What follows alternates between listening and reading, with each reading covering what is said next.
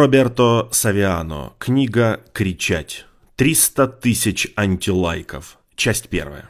Представьте, что однажды утром вы включаете свой смартфон и обнаруживаете на своем рабочем столе в произвольном порядке все воспоминания из своей жизни, даже те, которые вам совсем не хотелось хранить. Первый поцелуй, первая рвота, когда вы плохо ответили матери. В это время вы не остановились. Первый бой, время, когда вы изменяли своей девушке или вашему другу. Все звуковые сообщения, отправленные на WhatsApp. Список порно, который вы видели. Каждый глупый комментарий, несколько обнаженных селфи. А теперь представьте, что все, на что вы смотрите, может увидеть кто угодно. Что ничего из этого нельзя стереть со своего смартфона или из интернета. Каждый раз, когда вы включаете смартфон или компьютер, вы обречены заново переживать эмоции, отрицательные и положительные, от вашего рождения до настоящего момента. Все вместе, каждая боль, каждая радость одновременно обновляются на виртуальном рабочем столе, которому имеет доступ каждый. Даже если это больше не первый поцелуй или поцелуй похмелья, который заканчивается рвотой. Даже если сейчас вы остановитесь у знака «Стоп» и вежливо ответите своей маме. В сети продолжат ставить кучу лайков на всю вашу прошлую чушь, неизбежно поддерживая их всех. Без вашего согласия вы ходите по сети в компании, своего рода зомби, с которым всем весело. Всем, кроме тебя.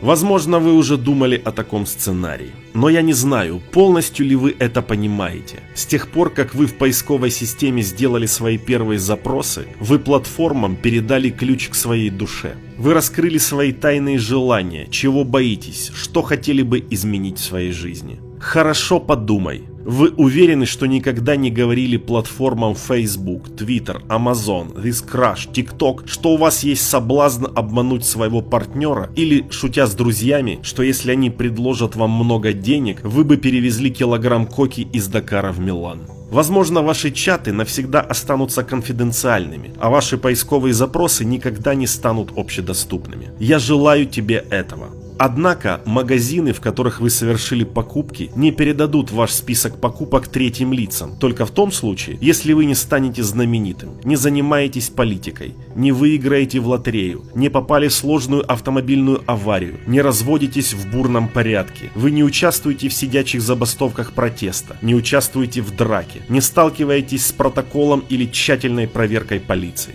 Во всех этих случаях будьте уверены, информация о вашем поведении будет предоставлена. Как так? Потому что платформы их никогда не отменяли. Они держат их, готовые продать их тому, кто предложит самую высокую цену.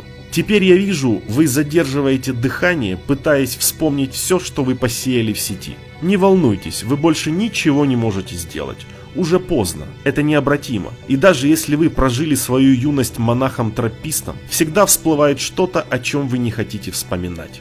Не обязательно, чтобы это были преступления. Достаточно нормальности ваших приватных чатов, откровения, высказанные друзьям, высказанные пожелания, признания в любви, фото, видео, личные вкусы, любые противоречия, даже самые глупые, ошибки, пристрастия, которых вы признавались только самому себе. Или самое большее людям, с которыми вы решили ими поделиться. Вместо этого в какой-то момент своей жизни вы понимаете, что они принадлежат платформам, которые могут оказаться в руках любого, но прежде всего наемного журналиста, сайта сплетен, нежелательного социального профиля или хакеров, решивших уничтожить ваше изображение. Не волнуйтесь, я не хочу демонизировать интернет. Я тоже верю в первый закон технологии, сформулированный Мелвином Кранцбергом. Технологии не хороши, не плохи. Да, это так. Интернет не хорош, но это тоже неплохо. Это неплохо, потому что позволяет нам выражать себя. И выражая себя, мы осознаем наши желания, наши вкусы и стремления. Это связывало нас друг с другом, хотя мы находились на расстоянии тысячи миль.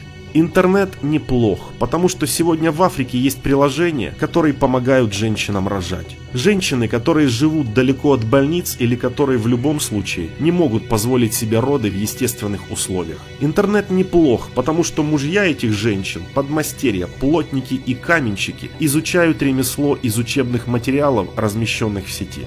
Интернет неплох, потому что миллионы людей он учит единственному алфавиту. Как в 70-х годах в Италии телевидение учило людей итальянскому языку, которые говорили только на диалекте. Интернет неплох, потому что он позволяет толпам подростков, которые отказались от школы без апелляции, показать в ТикТок, на что они способны. Танцевать, показывать юмор, маскироваться, петь и прочее.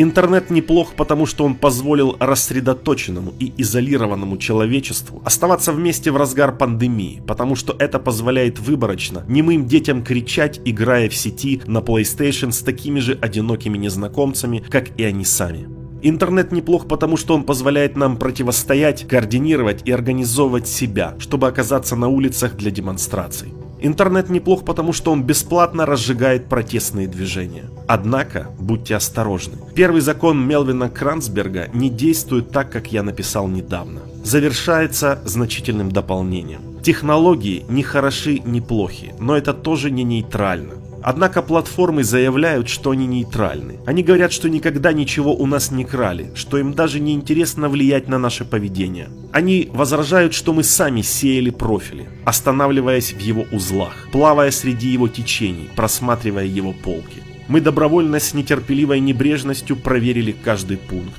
Принимаю, принимаю, принимаю, согласен, согласен, согласен. Пока мы пытались понять интернет, он уже все о нас узнал.